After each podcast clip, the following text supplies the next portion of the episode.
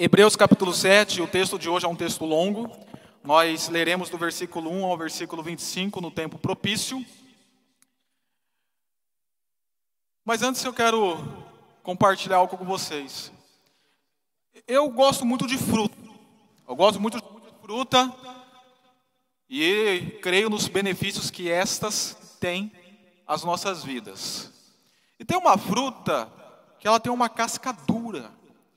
Para você conseguir comê-la, você precisa pegar o seu dedo e enfincar através daquela casca e puxar e abrir a casca.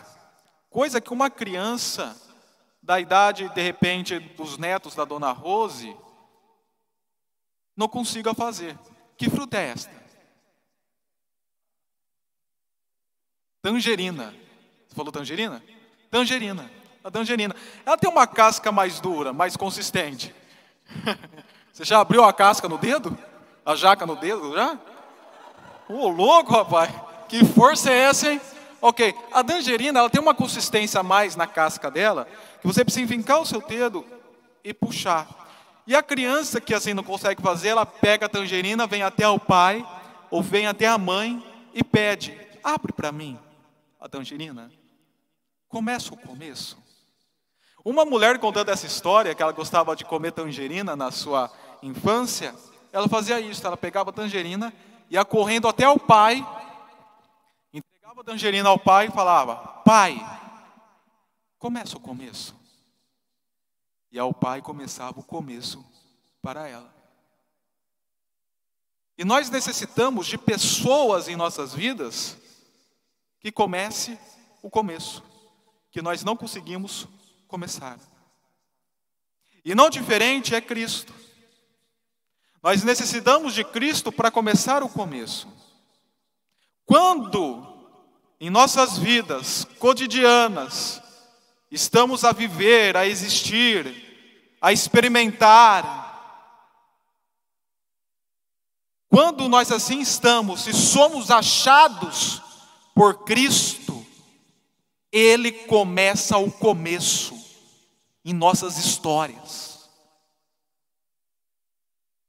Com imediatas ações de bênção, de aperfeiçoamento, de intercessão, as nossas vidas até então perdidas. Nós precisamos que alguém comece o começo, e esse alguém é Cristo. Inclusive, o tema da mensagem de hoje é este: Cristo. Começa o começo. Vamos orar.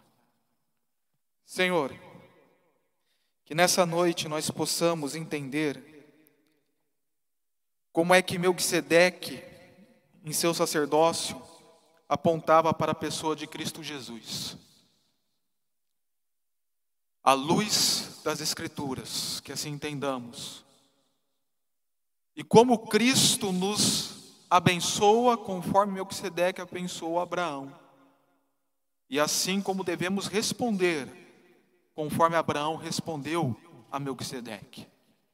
E nos maravilhar com a verdade espiritual que está contida nesse texto e com as ações imediatas de Cristo Jesus às nossas histórias. E que possamos entregar integralmente sem reservas, as nossas histórias, as nossas vidas como oferta a este que exerce o sacerdócio segundo a ordem de Melquisedeque, a Jesus Cristo, o nosso Senhor e o nosso Salvador. O nome pelo qual oro. Amém. Semana passada, nós compreendemos que o autor de Hebreus, ele criou uma hipótese de certas pessoas que poderiam perder a salvação e cair da graça. Ele não ensinou que existe a possibilidade de perca da salvação. Porém, ele usou uma história com teor de exagero, com preocupação de que os seus leitores pudessem se enfraquecer na fé, se enfraquecerem na fé devido à perseguição de Nero. Então ele cria uma ilustração, uma hipótese, porém, ele crê que os seus leitores assim não fariam porque eles estavam do lado bom, que era o lado da salvação, e assim continuariam, do lado da salvação. E ele mostra como é que seus leitores viviam a esse lado da salvação, ajudando o outro, especialmente, e orientou seus leitores a se manterem firmes na promessa. E a fim de ilustrar isto, ele citou a história de Abraão e a promessa a Abraão, que depois foi realizada e cumprida. E por fim, ele fala para nós nos apegarmos a essa esperança da promessa de Deus, como âncora firme que segura a nossa alma, dentro do grande santuário de Deus, onde Jesus Cristo já está lá, segundo a ordem, assumindo um sacerdócio segundo a ordem de Melquisedeque. Com isso, nós aprendemos que existe uma fantasia que muitas vezes engana a nossa mente, e esta ela é suprimida pela realidade certeira da salvação em Cristo Jesus,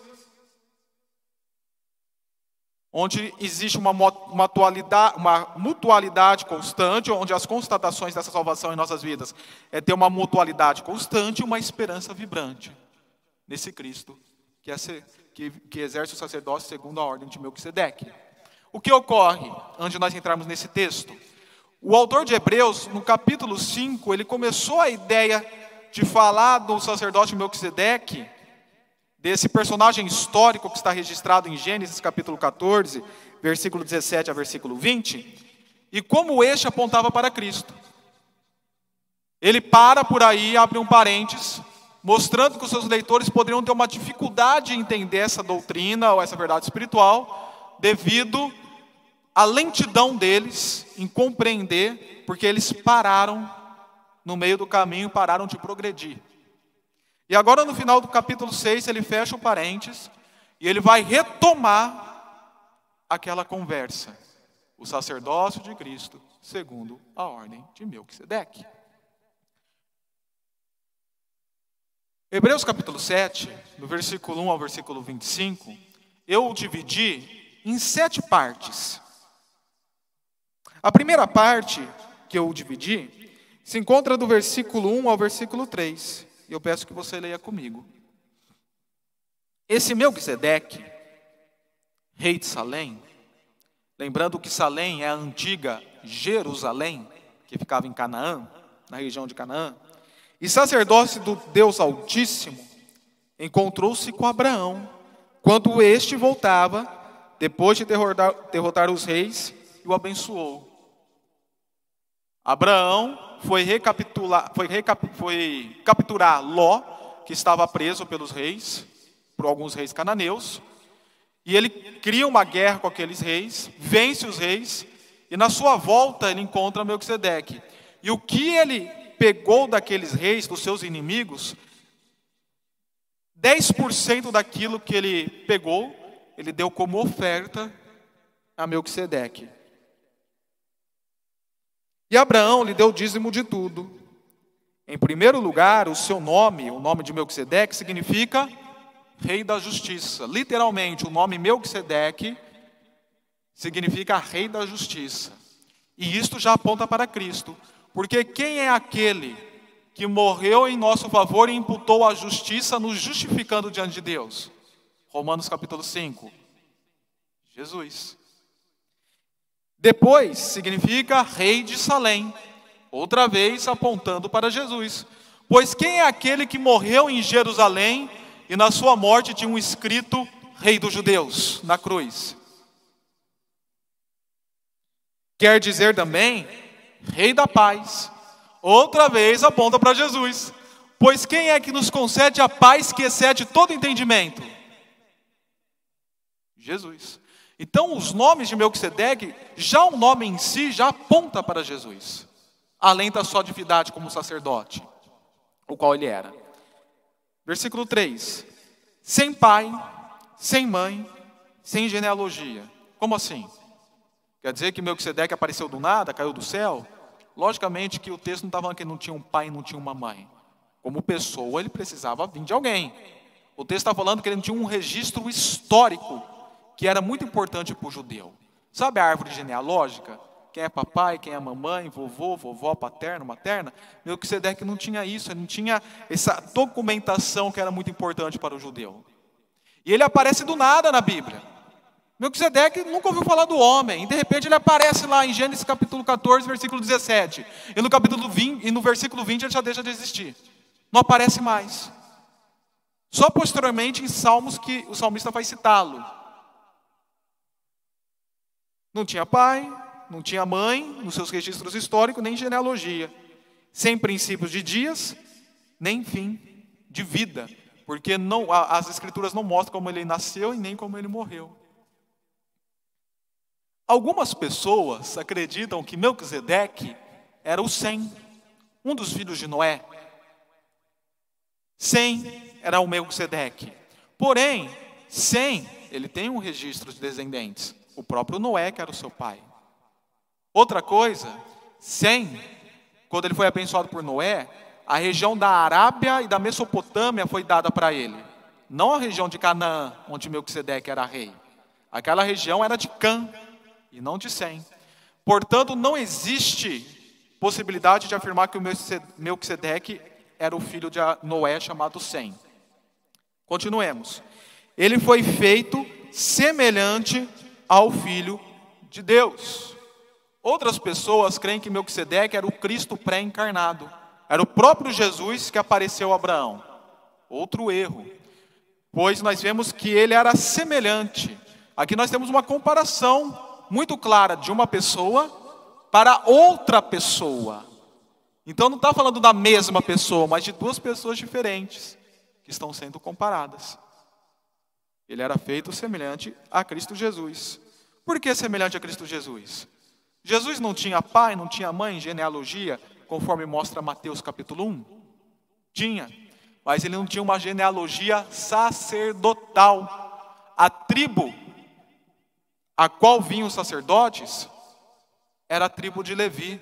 E Jesus não era da tribo de Levi. Ele não tinha uma genealogia sacerdotal e nem uma linhagem sacerdotal, como nós veremos adiante no texto. É por isso essa semelhança entre Melquisedeque e Jesus Cristo, em ser sem genealogia, sem pai e sem mãe.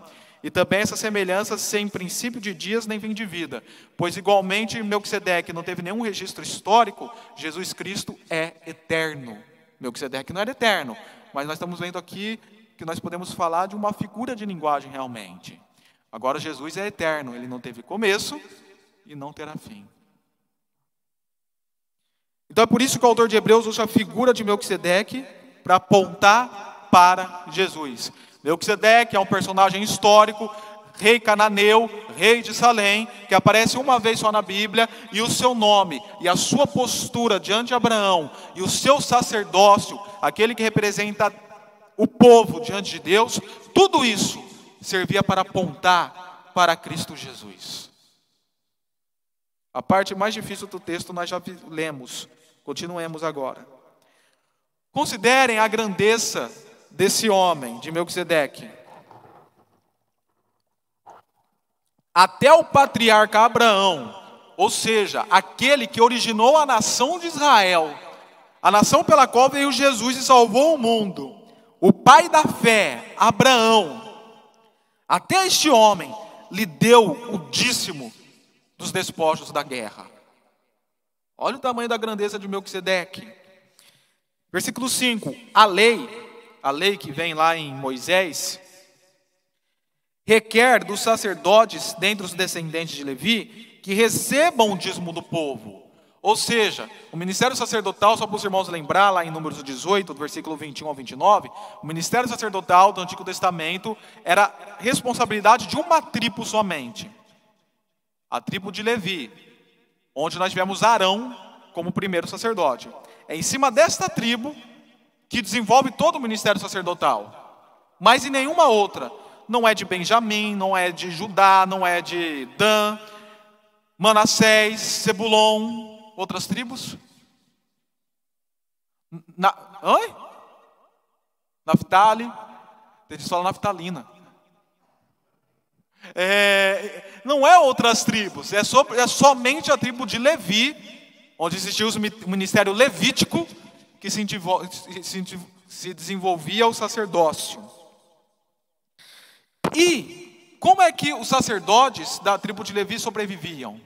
Com o dízimo que era dado ao templo. Uma parte daquele dízimo era para sustentar o ministério levítico, sacerdotal levítico. Só lembrando que, da mesma maneira que eles eram sustentados pelo dízimo do povo, pois era a profissão deles, eles também retiravam uma parte disto e também ofertava. Igualmente o pastor. O pastor, o sustento de vida dele é o ministério pastoral integralmente. Então, o, um, o, que entra na igreja, uma parte é para realmente sustentar o pastor e a família do pastor, porém o pastor, igualmente a todos da igreja, retira uma décima parte da sua, do seu salário e oferta à igreja e ao reino de Deus. Enfim, isto é, dos seus irmãos, embora esses sejam descendentes de Abraão.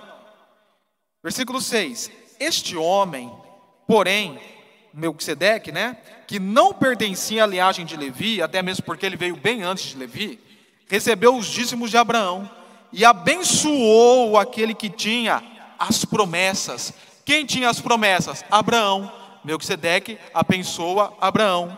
Sem dúvida alguma, o inferior, Abraão, é abençoado pelo superior. O pai da fé é considerado inferior ao sacerdócio de Melquisedeque. No primeiro caso, quem recebe o dízimo, no caso do, do ministério levítico, no primeiro caso, quem recebe o dízimo são homens mortais. Mais para frente nós vamos entender isso melhor. No outro caso, é aquele de quem se declara que vive. Aqui já está falando de Jesus, porque Melquisedeque apontava para Cristo. Pode dizer que Levi, que recebe o dízimos, entregou-os por meio de Abraão a Melquisedeque. Olha só que interessante. O próprio ministério levítico, sacerdotal levítico, que era o ministério espiritual de Israel, era considerado os líderes espirituais, eles também ofertaram a Melquisedeque. Mas como? Como foi que se Melquisedeque viveu bem antes de Levi e toda a sua descendência? Versículo 10. Pois, quando Melquisedeque se encontrou com Abraão, aqui na nova versão internacional fala que Levi ainda não havia sido gerado, porém está equivocado. Em algumas versões, talvez nas suas, falam que Levi estava no corpo de Abraão, estava no rim de Abraão estava sobre o lombo de Abraão. Levi, ele era descendente de Abraão. Abraão, Isaac, Jacó, Levi. Pelo fato de Abraão ter entregado a oferta e Levi ser descendente de Abraão, consequentemente o próprio Levi entregou a oferta ao Melquisedeque. Eu brinco até com a Aisla às vezes, que a Manu, tem momento que ela olha para mim e não tira o olho. E a Isla fala brincando para ela: Eu te carreguei nove meses na barriga e você fica olhando para o seu pai. Mas eu carrego a Manu desde quando eu nasci. No meu rim, no meu lombo, no meu corpo. E eu uso esse texto como pretexto. Enfim, aqui está sendo uma figura de linguagem, logicamente. Versículo 11. Então, ó, do versículo 1 ao versículo 3, nós vimos a primeira parte do texto. Versículo 1 ao versículo 2. Versículo 3 e versículo 4, nós vimos a segunda parte do texto. Versículo 4 ao versículo 10. Versículo 4 ao versículo 6, nós vimos a terceira parte do texto. E agora nós acabamos de ver a quarta parte do texto, que é do versículo 8 ao versículo 10. Vamos entrar na quinta parte do texto a partir do versículo 11. O versículo 11 é o versículo chave de todo esse texto. Se fosse possível alcançar a perfeição por meio do sacerdócio levítico, visto que em sua vigência o povo recebeu a lei, por que haveria ainda necessidade de levantar outro sacerdote segundo a ordem de Melquisedeque e não de Arão? Em outras palavras, o sumo sacerdócio levítico é falho. Judeus, Desistam disto. Parem de ficar apegados ao Antigo Testamento. Parem de ficar apegados ao ministério sacerdotal levítico, à religião judaica. Para com isso, era tudo falho. Tudo imperfeito. Se fosse perfeito, não teria necessidade de Jesus se manifestar, assumindo um sacerdócio semelhante ao de um Melquisedeque. Se houve necessidade, é porque havia imperfeição naquele sacerdócio no ministério levítico. Certo é que, quando há mudança de sacerdócio, é necessário que haja mudança de lei.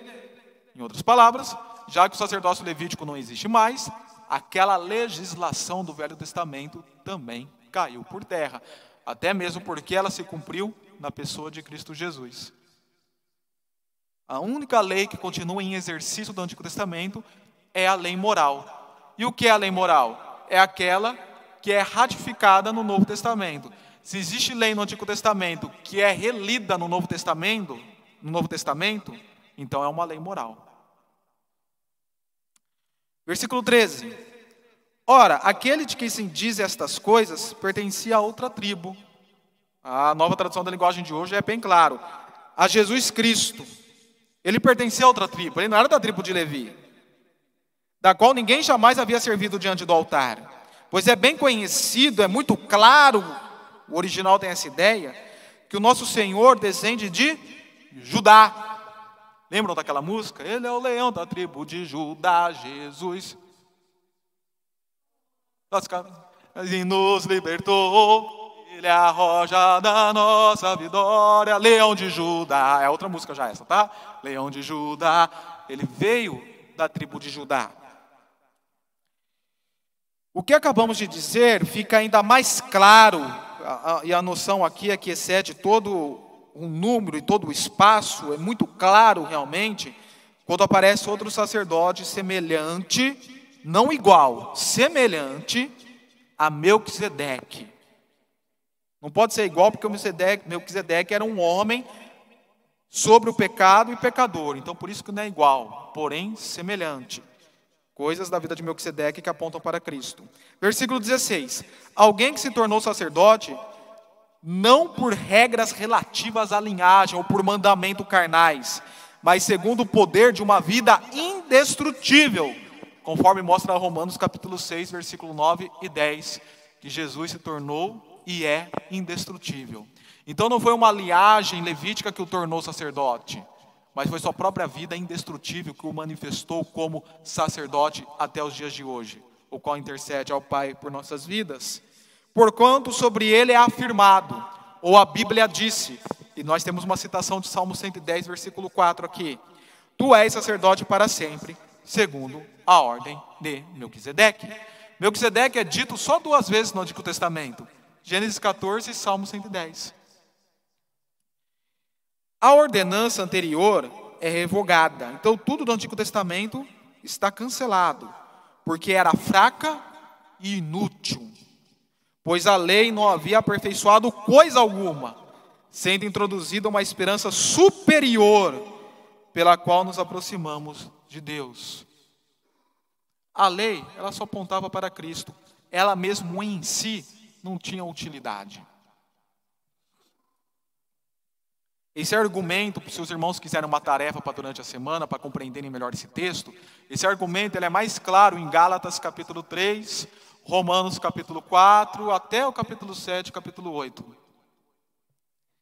E isso não aconteceu sem juramento, sem juramento de Deus. Outros se tornaram sacerdotes sem qualquer juramento. No Antigo Testamento não havia um juramento de Deus que eles se tornariam sacerdote. Havia uma ordenança, mas não um juramento. Com Cristo foi diferente. Salmo 110, versículo 4 foi o juramento dado por Deus sobre Cristo. Mas ele se tornou sacerdote com juramento quando Deus lhe disse: O Senhor jurou e não se arrependerá ou não voltará para trás. Tu és sacerdote para sempre. Uma palavra legal, um ato legal que não tem como revogar, é irrevogável o juramento de Deus. Versículo 22. Jesus tornou-se por isso mesmo a garantia de uma aliança superior. A palavra garantia aqui é o sentido de fiador. Ele foi o fiador. Se nós não conseguíssemos pagar, ele pagaria. E ele pagou.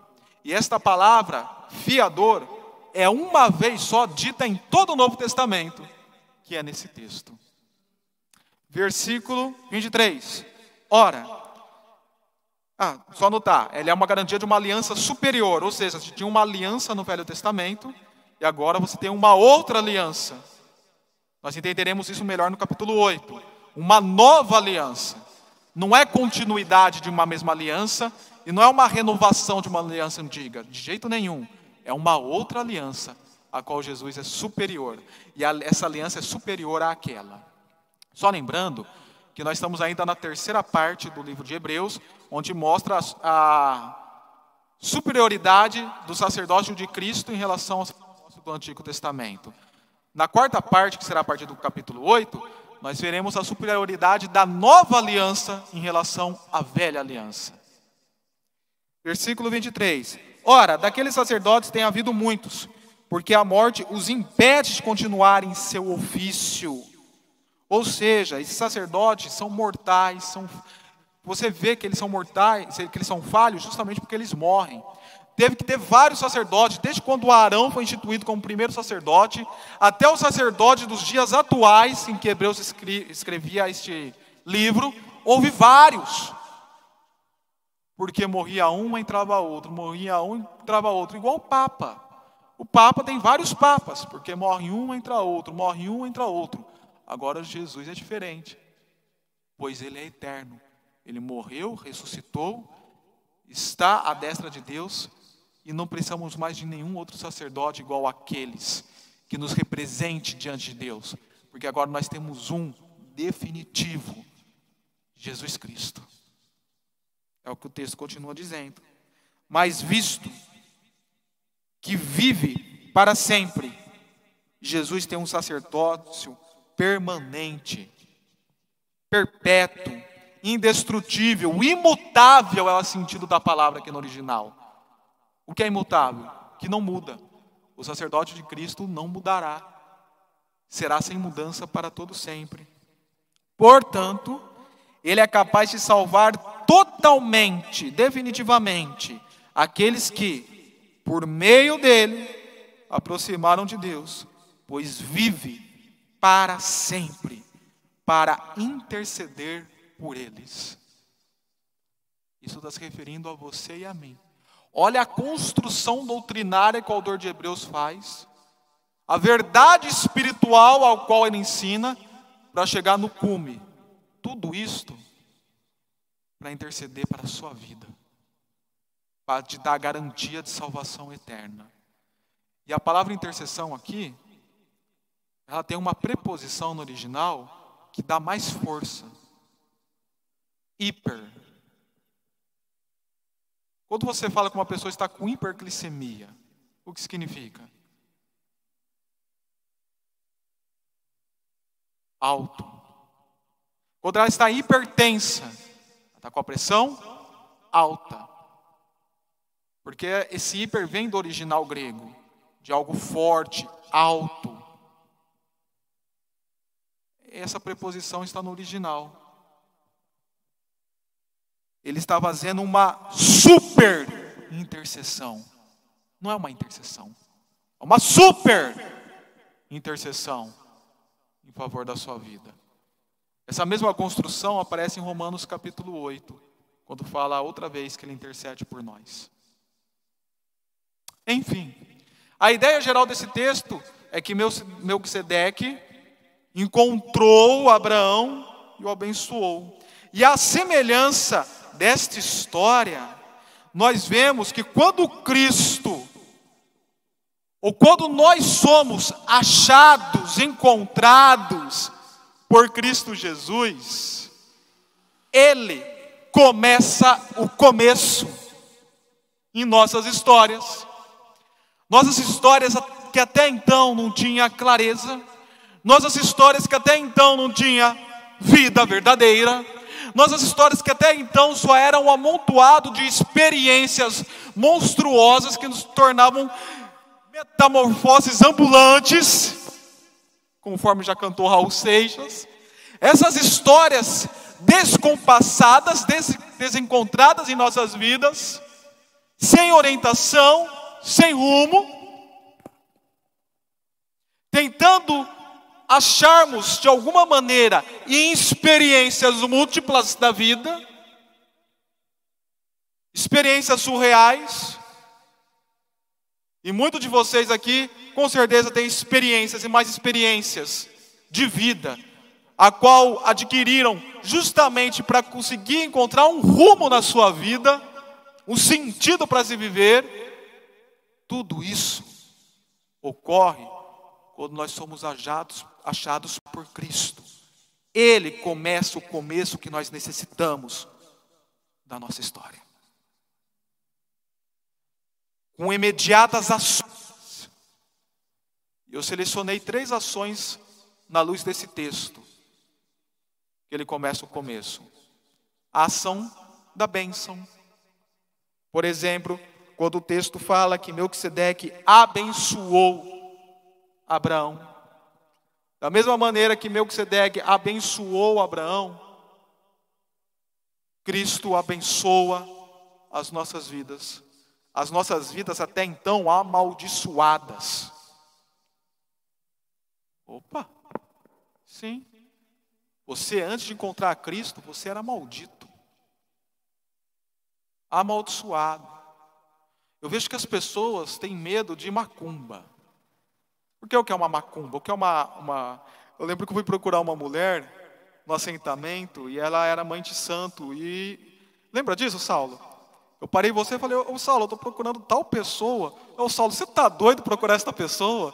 Falei, não, não, estou precisando resolver um problema com ela, sobre um rapaz que eu estava ajudando aqui na cidade. E aí o Saulo me mostrou onde ela morava, eu fui atrás. Muitas vezes as pessoas têm medo desse tipo de pessoas, ou de obras de macumba, de candomblé, de baixo espiritismo e coisa e tal. Meu querido e minha querida, se você não está em Cristo, você vive a pior maldição de todas, que é a vida de condenado para a eternidade. Não tem nenhuma maldição pior do que esta. Então nem tem por que você temer macumba. Sabe por quê? Porque se você está em Cristo, ela não te pega.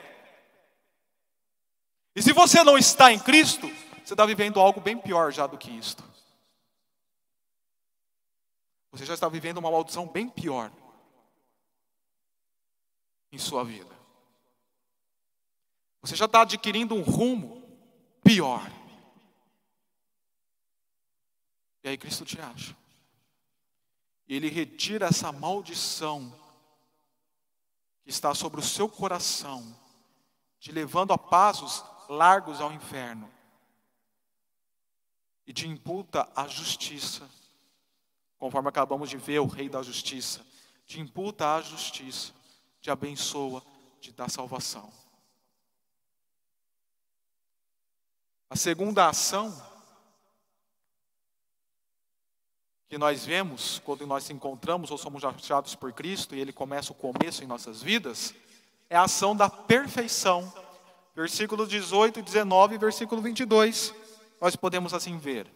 Então, nós tínhamos um sacerdócio imperfeito, uma linhagem sacerdotal imperfeita, uma lei imperfeita que não podia aperfeiçoar ninguém, e aí se manifesta um sacerdote perfeito, o qual nós precisávamos. As nossas vidas são semelhantes a essa linhagem sacerdotal, levítica. Nós achamos que as nossas leis as nossas ordens, as nossas regras nos aperfeiçoam, nos melhoram, nos tornam mais íntegros. Eu estou vivendo uma vida torta, lembra daquela música? Um homenzinho torto, morava numa casinha torta, andava num caminho torto, sua vida era torta. Então nós estamos nessa vida torta. E nós temos consciência Todos têm consciência da vida torta que leva. E como eu vou endireitar essa estrada, esta casa, este caminho? E por mim mesmo, eu busco regras, conceitos, para endireitar a minha vida.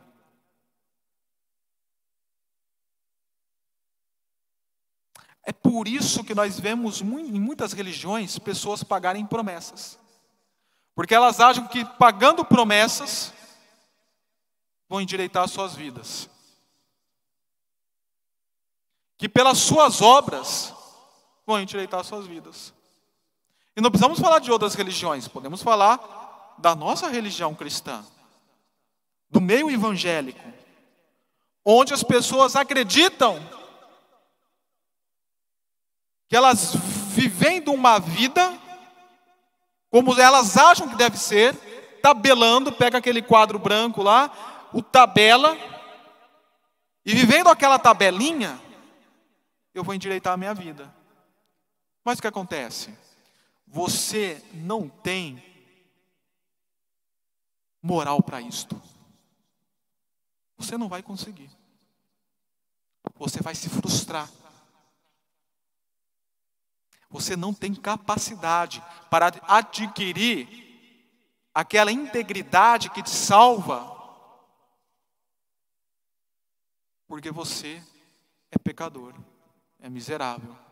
É conforme Paulo dizia: miserável homem que eu sou, quem me livrará do corpo desta morte? A pessoa vê que não consegue, se sente sobrecarregada e se desvia vai embora. Porque ela não foi aperfeiçoada por Cristo. Ela tentou se auto-aperfeiçoar. Não. Porém, quando somos achados por Cristo e Ele começa ao começo em nossas vidas, Ele traz esse aperfeiçoamento que nós precisamos. Quando eu falo a perfeição, é a perfeição que ele teve, e a partir desta perfeição nos aperfeiçoa. Embora a perfeição em nossas vidas será somente completa na eternidade. Você continuará com uma vida imperfeita. Você vai continuar tendo dificuldades, com pecados e assim por diante. Porém, você vai ver uma gradação de melhoria em você. Pois a mesma graça que te salvou, Tito capítulo 2, a do versículo 11, ela também te aperfeiçoa. Até o versículo 14, lá de Tito. Ela também te aperfeiçoa. Não baseado em regras eclesiásticas, não baseados em preceitos denominacionais, não baseado no que o seu pastor manda, ou quando você dizima, ou quando você oferta para a igreja. Não. Mas baseado na pessoa de Cristo Jesus e o que ele faz em sua vida. E talvez é disso que você está precisando. Tirar essa sobrecarga dessa lei, dessa regra que você autoimpôs sobre você e se jogar aos pés de Cristo e deixar Ele fazer a obra e começar o começo em sua vida.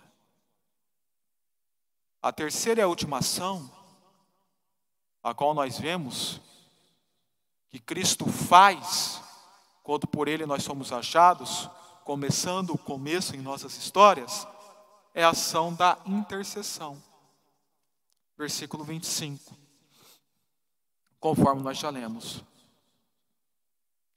Quando nós estudamos a doutrina de Cristo Jesus, nós estudamos em três partes: o Cristo pré-encarnado, que é o que os adolescentes estudarão, desde a sua eternidade, que ele já existia com o Pai e com o Espírito Santo, toda a sua ação no Antigo Testamento como anjo do Senhor, Toda vez que você vê a expressão anjo do Senhor no Antigo Testamento, é uma referência a Cristo Jesus, pré-encarnado. As profecias em relação a ele, as, os personagens, igual o Melquisedeque para ele apontava. Aí você chega no Cristo encarnado, quando ele se tornou carne. João capítulo 1, especialmente versículo 14. E a sua história de 33 anos. Ele morre e ressurge. A partir de então, estudamos o Cristo pós-ressurreição. Qual é o ministério dele hoje? O ministério de Cristo Jesus não é o mesmo que foi no Antigo Testamento, que era guiar o povo. Hoje, isso quem faz é o Espírito Santo, que orienta e guia. O ministério de Jesus não é o mesmo que foi dele na vida na terra. curar, realizar milagres.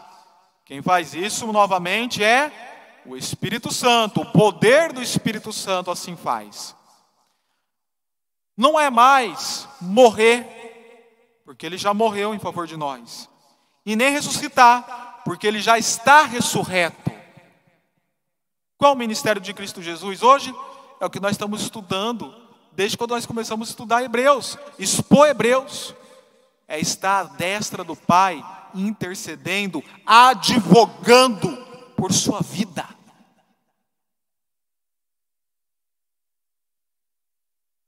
É aquilo que nós falamos quarta-feira aqui em nossos grupos pequenos. Deus está como um juiz. Você está como réu. Merecidamente, não é por engano, não. Você está merecidamente como réu no tribunal. O diabo lá está como promotor. Como alguns chamam, o bichão. Ele está lá como promotor. O mundo está lá como promotor, pode condenar. Cristo está lá advogando em sua defesa, intercedendo, orando, pedindo por você. Foi o que nós vimos no capítulo 4, do versículo 14 a 16. Ele foi humano, ele conhece a sua fraqueza, ele conhece a sua tentação, ele conhece a sua dificuldade. Embora ele não tenha pecado como nós pecamos, mas ele tem compaixão de nossas vidas porque ele conhece a nossa fragilidade, pois ele foi humano e foi frágil. E quem melhor do que ele, que conhece a nossa fragilidade, que pode interceder por nós? Pois passou por tudo que nós passamos.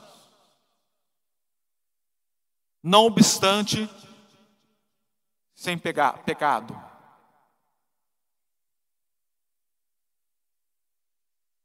E sabe o que ele faz hoje, neste momento? Intercede por sua vida. Esse era o ministério do sacerdote, né? De representar o povo diante de Deus. Ele te representa diante de Deus. É por isso que nós falamos e afirmamos categoricamente semana passada: salvação não se perde, porque nós temos alguém perfeito que intercede por nossa causa e na sua intercessão vem nos aperfeiçoar com a bênção que outrora já foi dada a você e a mim, que é Cristo Jesus. O que você precisa fazer é pegar a tangerina que a sua vida, colocar nas mãos, entregar a Cristo e clamar: Cristo, começa o começo. Ele vai vir com bênção, com perfeição e com intercessão para a sua história. Concluindo esta mensagem, nós devemos imitar o nosso pai da fé, nosso pai Abraão. A música já diz também, hoje eu estou bem musicista, né? A música já diz: Abraão tem muitos filhos, muitos filhos eles têm. Eu sou um deles, você também. Abraão é o nosso pai na fé, porque foi ele que originou a nação da fé, Israel, que apontou para Cristo. Precisamos imitar Abraão. O que Abraão fez quando viu Melquisedeque? Entregou uma oferta. Semelhante a Abraão, ofertemos a Jesus. E quando eu falo ofertemos, eu não estou falando de dinheiro no gasofilácio. Estou falando da sua vida. Estou falando da sua história. De você pegar aquilo que você chama de Maurício Montanheiro, de Jefferson, de Ronaldo Bose, de Daphne, pegar sua história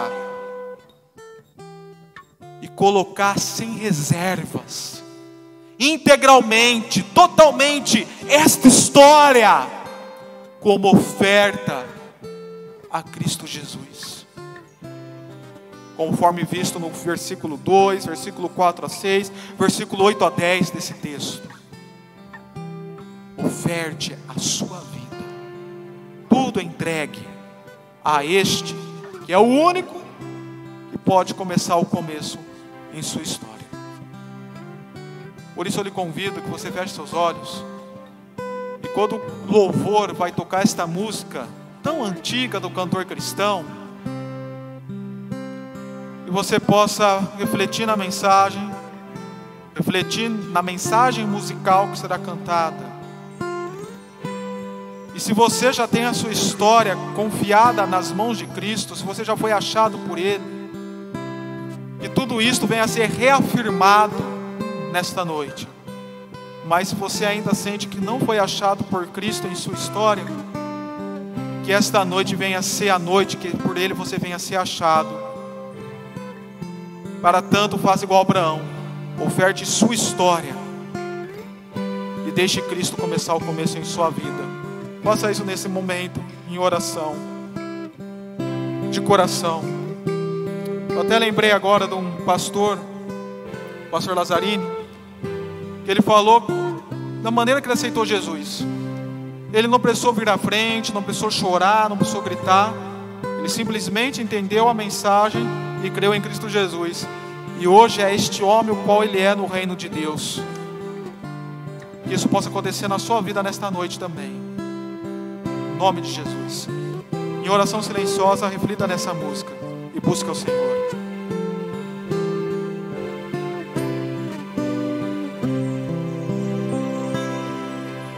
Tudo, ó Cristo, a ti entrego, tudo sim por ti darei. Resoluto, mas sumiço, sempre, sempre seguirei. Tudo entregarei,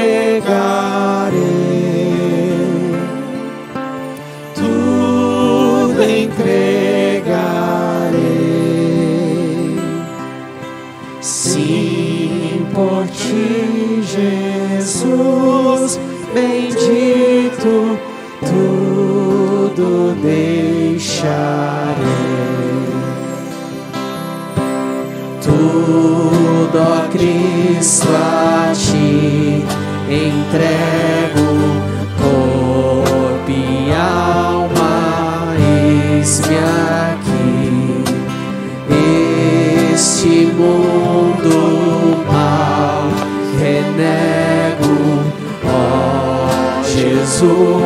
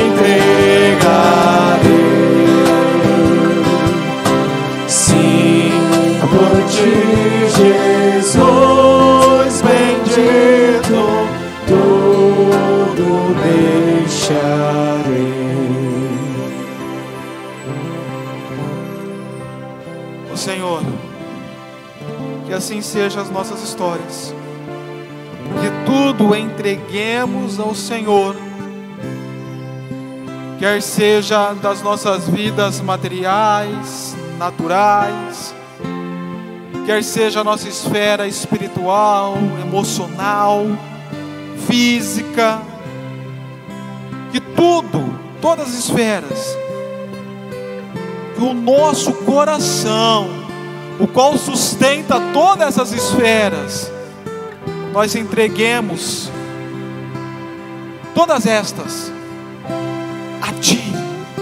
que nós entreguemos os nossos corações a Ti, sem reservas, integralmente, como oferta, como oferta ao Senhor, a Sua face, como oferta viva, santa e agradável a Ti.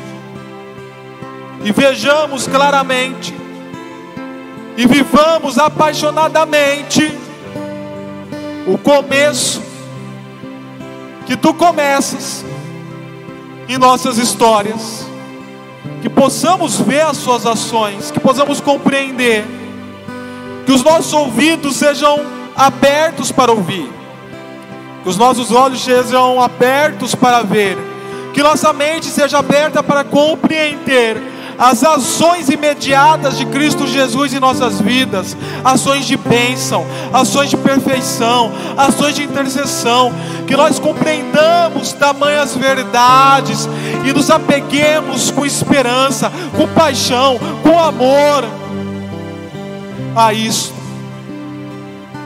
ao Senhor. E a partir de então tenhamos, com toda certeza e convicção, belo testemunho, uma bela história para contar daquele que começou o começo em nossas vidas. Em nome de Jesus. E que a graça salvadora do nosso Senhor Jesus Cristo, o amor de Deus o Pai, e que a consolação e a comunhão do Espírito Santo de Deus estejam sobre todos que aqui estão, aqueles que nos acompanham pelas redes sociais, como sobre toda a igreja do Senhor espalhada pela face da terra, desde agora como para todos sempre. E a igreja diz: Amém. e amém. Com outra oração silenciosa, estamos despedidos nesta noite.